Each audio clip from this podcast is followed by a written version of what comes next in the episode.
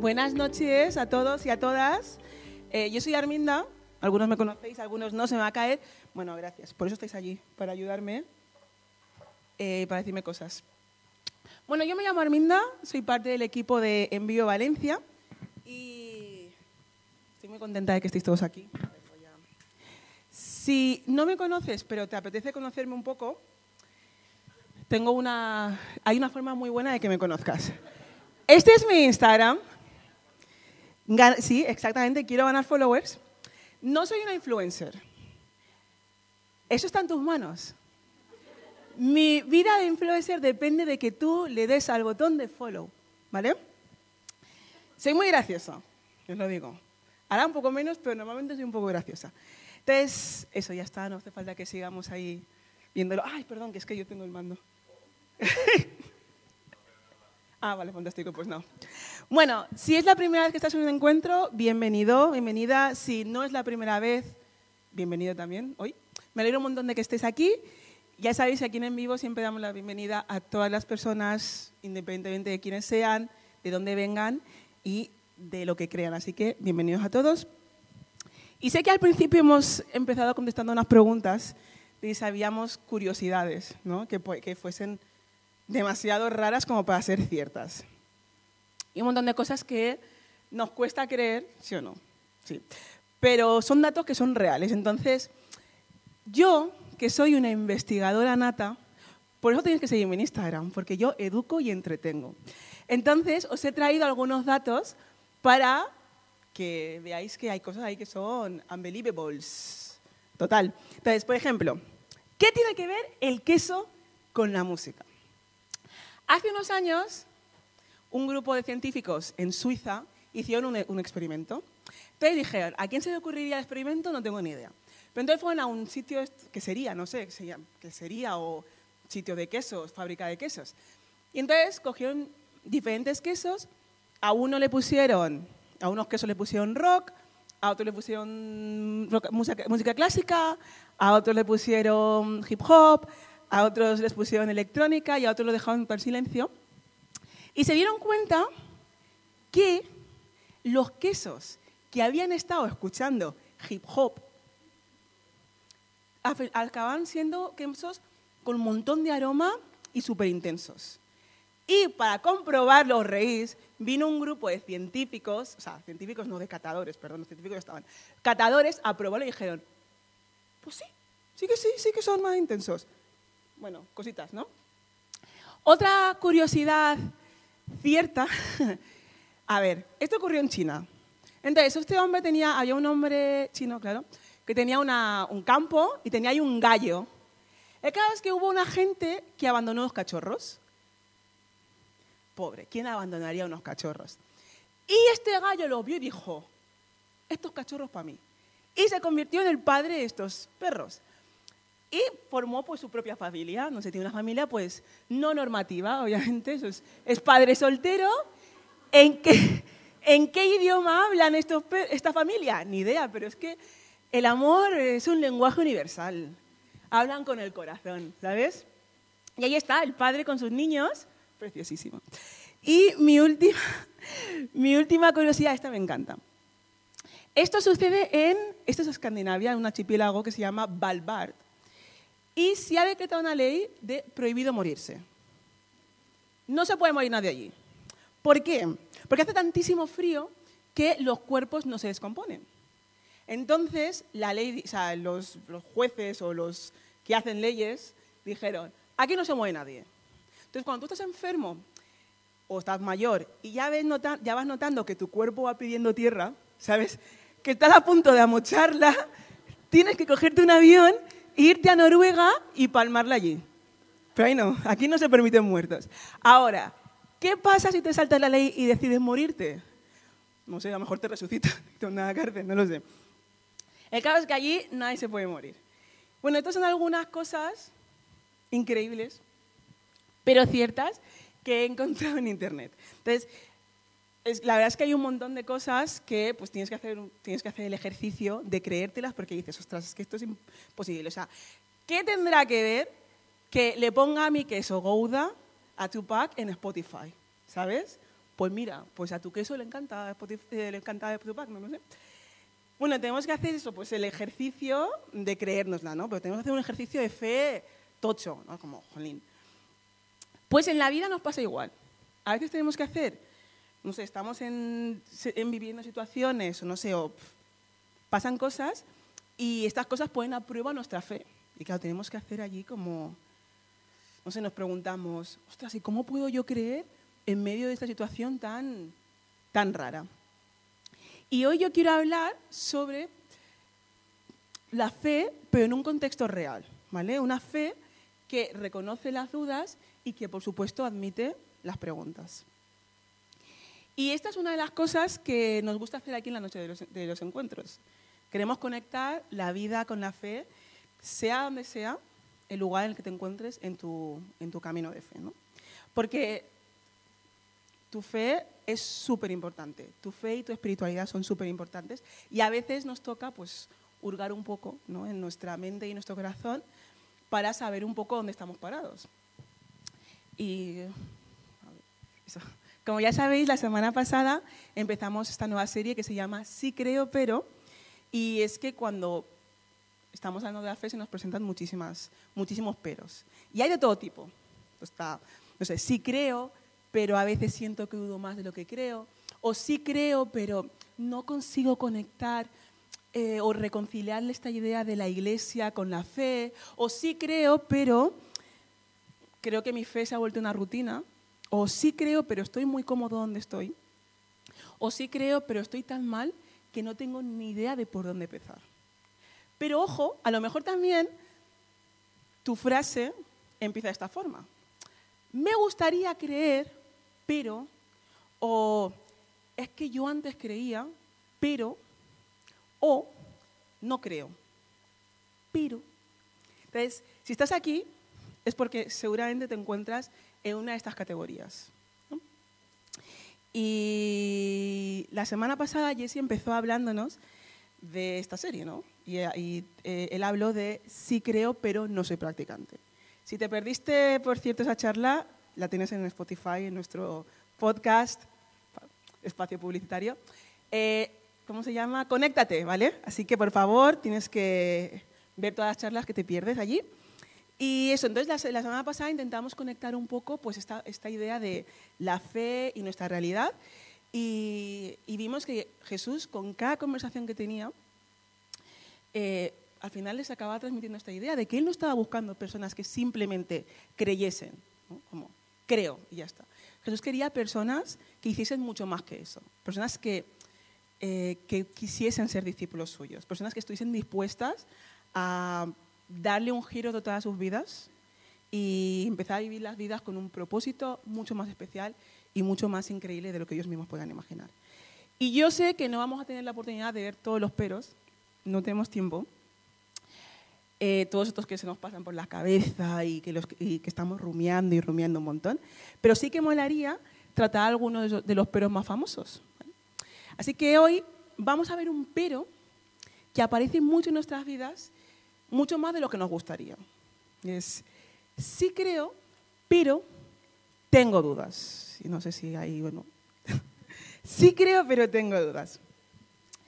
Eh, no sé si alguna vez a alguno se le ha pasado esto por la cabeza, como es que, ah, no sé.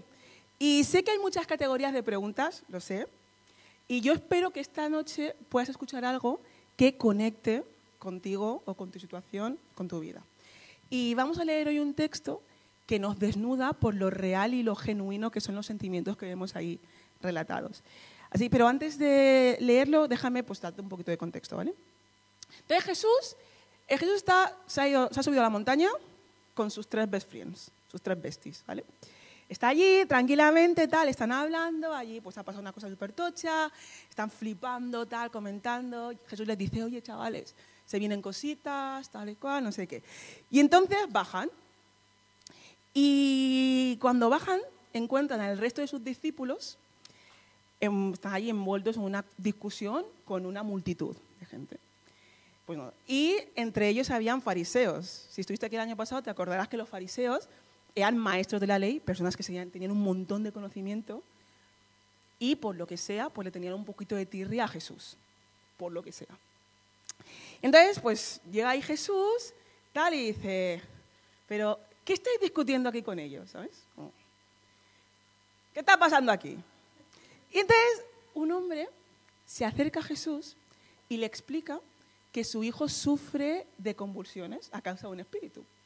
Y entonces, y que esto le está afectando tantísimo, o sea, desde niño. Están todos sufriendo esto. Son síntomas que hoy pues asociaríamos a la epilepsia, ¿no? Por ejemplo, que son parecidos a ellos. Entonces, a ver, a la epilepsia como de San Valentín. Muy bien. A pesar de que, bueno, los discípulos habían intentado ayudarle, no, no tuvieron éxito.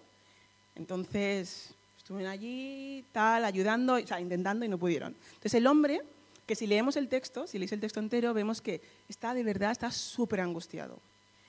Y entonces le ruega a Jesús que si puede hacer algo, que por favor tenga compasión de ellos y, les ayude. Ven el texto. ¿Cuánto tiempo hace que pasa esto? Le preguntó Jesús al Padre. Desde que era niño, contestó. Muchas veces ha estado a punto de morir porque este espíritu lo ha echado al fuego y al agua. Si puedes hacer algo, ten compasión de nosotros y ayúdanos. ¿Cómo que sí puedo? Para el que cree, todo es posible. Sí creo, exclamó de inmediato el padre del muchacho. Ayúdame en mi poca fe. Y hay versiones, hay traducciones de la Biblia que dicen, en lugar de ayúdame en mi poca fe, dicen ayúdame en mi incredulidad. Pero vamos a, pensar, detenernos en esta frase. Al que cree, todo le es posible. Qué fácil, ¿no? Al que cree, todo es posible. Es una frase que hemos escuchado miles de veces, muchísimas veces, en, la en publicidad, en, Instagram, la gente la comenta así con, con, frecuencia. Y a lo mejor esto suena. Impossible is nothing. Esto lo dice Adidas. ¿Habéis escuchado alguna vez esto? Impossible is nothing.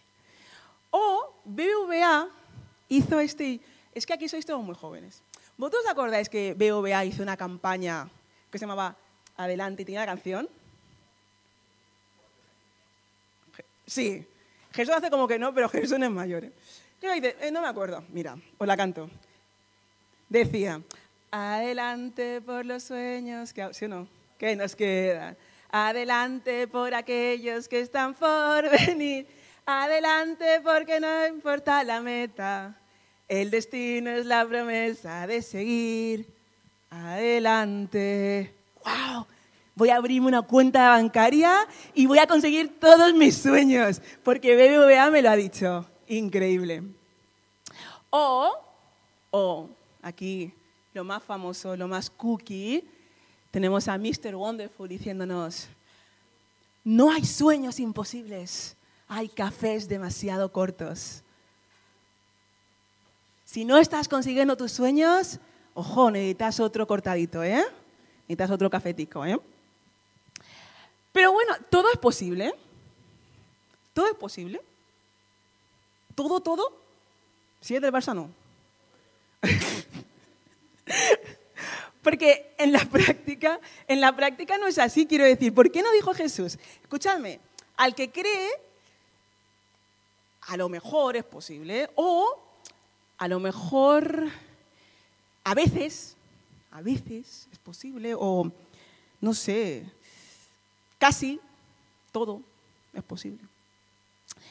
Eso yo creo que, pues eso, pegaría un poco más con nuestra realidad, ¿sí o no? Como a veces sí que pasan las cosas y a veces no. Y esta es una frase súper potente porque eh, la gente pues, parece que tiene, tiene muchísimo poder, pero yo sé que no me la juego cuando digo que es una frase que puede hacer muchísimo daño a las personas, sean creyentes o no lo sean. Porque tú imagínate que estás ahí atravesando una situación súper chunga, estás pasándolo fatal, eh, no sabes cómo vas a solucionar las cosas, no tienes idea de nada y de repente se te aparece un iluminado, una iluminada, que puedes creerle mucho o no, ¿eh? No sé. Y te dice, tío, para el que cree, impossible is nothing. ¿Sabes? O sea, claro, esta frase lleva consigo una, una pregunta, ¿no? Vale. ¿Y si no pasa lo que yo estoy esperando? ¿Es que no tengo suficiente fe? O, Si me cuestiono cosas, entonces no puedo tener fe o no puedo creer. O ¿cuánta fe necesito yo para tener una fe de calidad? Y mira, si tú eres una persona que como yo se lo cuestiona todo, o sea, yo vivo dudando de absolutamente todo. Yo estoy acostumbrada a tener dudas con, no sé, conmigo, conmigo, con mi vida, con mis decisiones. Eh, dudo sobre Dios, dudo sobre mis amigos, dudo sobre, sobre todo, o sea, especialmente cuando estoy sufriendo, cuando estoy pasándolo mal, o cuando tengo gente a la que quiero que también lo pasa mal. Pues si eres como yo, esta historia eh, tienes que escucharla porque es para ti. Jesús le pregunta al Padre, ¿cuánto tiempo hace que le pasa esto? Desde que era niño, contestó. Muchas veces ha estado a punto de morir porque este espíritu lo echa al fuego y al agua. Si puedes hacer algo, ten compasión de nosotros y ayúdanos. Y aquí la conversación empieza a volverse un poco personal, porque este padre no solo está contando a Jesús, mira lo que le pasa a mi hijo, mira, es que estamos los mal, es que este, este padre está transmitiéndole su dolor, su angustia, su ansiedad a, Jesús. Y yo no puedo, de verdad, no puedo ni imaginar, no puedo ni imaginar cómo se sentía este hombre. No puedo ni imaginarlo. Y le, pide, por favor, que tenga compasión de ellos. Y no le pide simplemente, no le pide simplemente pena o lástima. Si, si lees el, el texto en, su, en, en, la lengua original en la que se escribió, en griego, esta palabra compasión se traduce como, es como adentrarse en el dolor y en la tristeza de la otra persona. Es un dolor, es, es algo visceral, ¿sabes? Como que te duele aquí en la boca del, del estómago. Es algo que te remueve las tripas. Entonces, este hombre está diciendo, ¿tú eres capaz de adentrarte en mi dolor? ¿Eres capaz de sentir lo que yo estoy sintiendo? Y Jesús le dice, ¿cómo que sí puedo? Al que cree, todo le es posible. Y aquí llega el momento en el que nos volvemos locos todos. Porque,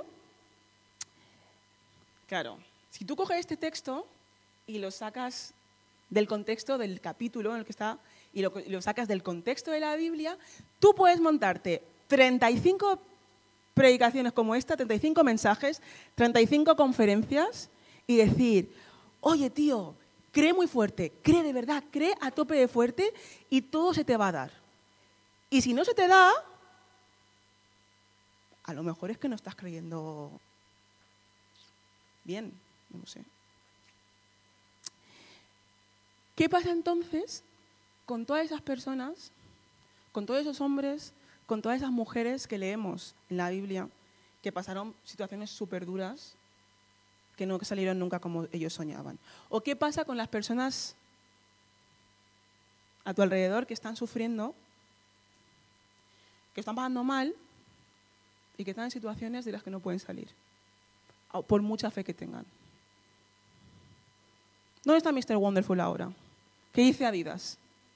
sobre el dolor o sobre la tristeza o sobre la ansiedad o sobre la angustia. Lo que dice en realidad este texto es que cuando una persona tiene fe está dispuesta a aceptar que la capacidad de acción de Dios es muchísimo más grande, más completo, más increíble que el nuestro. Entonces, cuando, cuando tienes fe, estás diciendo que Jesús puede hacer cualquier cosa para aquellos que creen. No estás diciendo que todo va a suceder, sino que todo puede suceder.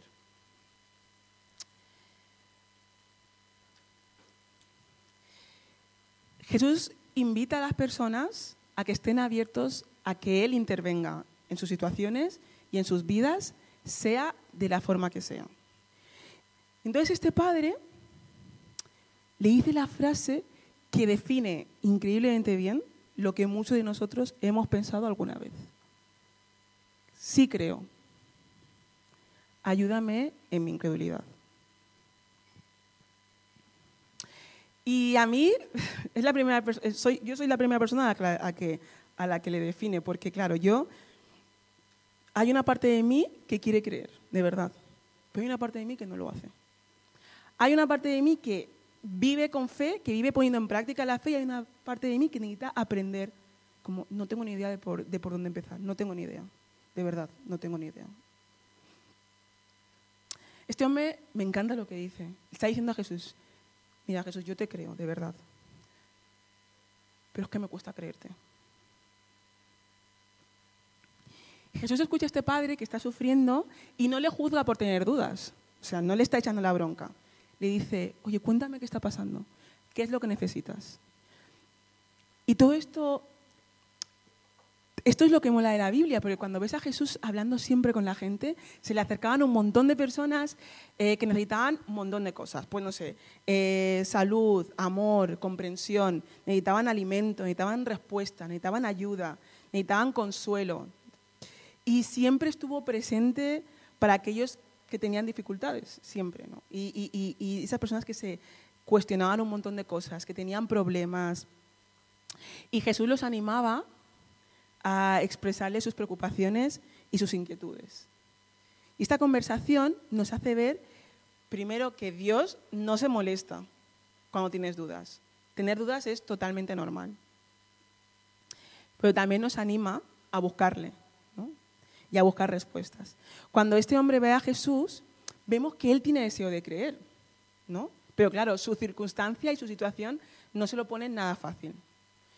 Este hombre está reconociendo que su fe tiene limitaciones. Y entonces Jesús ayuda a este niño y le dice, y, dice, mira, espíritu que impides hablar a este joven, sal. Y entonces este niño sufre otro ataque, se levanta, Jesús le ayuda a levantarse y la gente pensaba, ostras, la gente se queda alucinando, se queda alucinando. La gente que le está viendo se queda alucinando, los discípulos flipan y cuando se marchan, ya en privado le dicen esto. No sale, no pasa nada, lo leo yo. No te preocupes. Da igual, lo leo. Dice, cuando Jesús entró en, esta, en la casa, sus discípulos le preguntaban en privado, ¿por qué nosotros no pudimos expulsarlo? Jesús responde, esta clase solo puede ser expulsada a fuerza de oración. Mira, los, discípulos están ahí haciendo lo que hacemos nosotros siempre. Lo que hacemos siempre. Es como buscar el truco. ¿Qué tengo que cambiar yo en mi fe para que todo sea como yo quiero que sea? O para conseguir lo que yo quiero. Jesús, ¿tú por qué puedes hacerlo y nosotros no podemos hacerlo? Jesús estaba intentando enseñarles que la vida no trata de buscar fórmulas mágicas. O sea, nosotros humanamente siempre vamos a querer buscar los atajos y los trucos y los secretos. ¿no? Jesús dice que lo, que tienen que buscar es a Él, es tener una relación verdadera con Él. Es buscar una relación que sea capaz de transformarles y, cambiarles y ayudarles a vivir una vida eh, increíble con Él. él estaba intentando abrir sus mentes y sus corazones a la idea de que la fe es muchísimo más, ojo, escúchame bien, la fe es muchísimo más que seguir un puñado de reglas o unos, unos ritos o unas tradiciones o unas leyes. La fe es muchísimo más que eso. Y, Jesús estaba intentando decírselo. Y la idea es que no tenemos que tener una fe perfecta para creer. Y a veces sentimos que debemos tener pues, una fe sin dudas, una fe inquebrantable, pero la verdad es que la fe es un proceso total. Y vamos a tener preguntas y dudas siempre, siempre. Porque la fe no es estática. Y vamos a pasar por momentos en los que se va a poner a prueba nuestra fe. Lo importante de, nuestra, de, de la fe es que se apoya en la perfección de Dios y no en nuestra propia capacidad de, creer sin vacilar. Es como si Jesús nos dijera, oye, escúchame una cosa, no tienes que intentar ser perfecto. Créeme a mí, que yo sé que soy el perfecto. Y yo quiero hacerte hoy dos preguntas esta noche, dos, ¿vale? Pero quiero que las pienses y que las, y que las reflexiones. La primera es, ¿qué estás haciendo con tus dudas? ¿Qué estás haciendo con tu falta de confianza? ¿Qué estás haciendo con tu falta de fe? ¿Qué vas a hacer con tu desesperación, con tu angustia, con tu ansiedad, con tus, no sé, con esa, circunstancia que no estás sabiendo controlar? Hemos dicho que tener dudas es normal, total. Pero estás usando esas dudas como excusa para acomodarte y quedarte donde estás. Estás buscando ayuda, estás hablando con gente, estás, no sé, estás buscando a Dios, pero estás, o estás ahí quedándote como, bueno, la vida se va a solucionar solo. Estás utilizando tus dudas como, o tu situación para, como, una, como gasolina para arrancar tu camino.